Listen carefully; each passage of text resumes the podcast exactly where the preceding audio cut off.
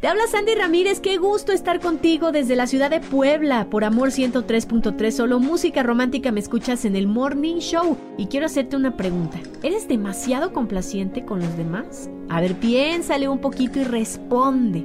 Porque a veces damos todo por los otros, a la vez no estamos atentos de nuestras necesidades, pero esto no es tu culpa, ¿eh? Esto pasa porque las personas que son muy complacientes con los demás se criaron en ambientes donde donde hubo negligencia emocional.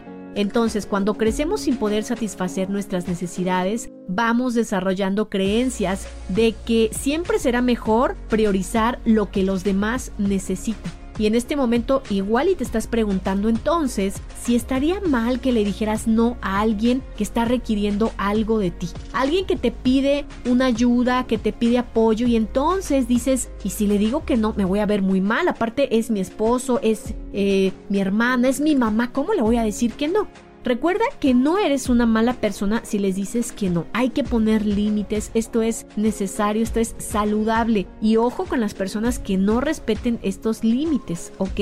Porque quizá no pueden aceptar el que les digan que no, son muy rígidos, pero una persona que siempre piensa en su bienestar y en el de los demás sabe que los límites son necesarios y cuando tú dices que no, no se trata de que no quieras al otro, simplemente estás marcando tu límite y dices hasta aquí nada más, ¿ok? Entonces, cuando no estamos acostumbrados a poner límites, es normal que nos cueste identificar nuestras necesidades. Sé compasiva, empática, pero también, así como piensas en el bienestar de los otros, piensa en ti. No te me descuides, piensa en tu salud, en tus necesidades, en tus prioridades y por supuesto, trata de poner todo tu empeño en ser muy pero muy feliz. Te mando un gran abrazo, soy Sandy Ramírez.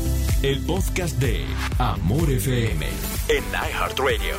iHeartRadio.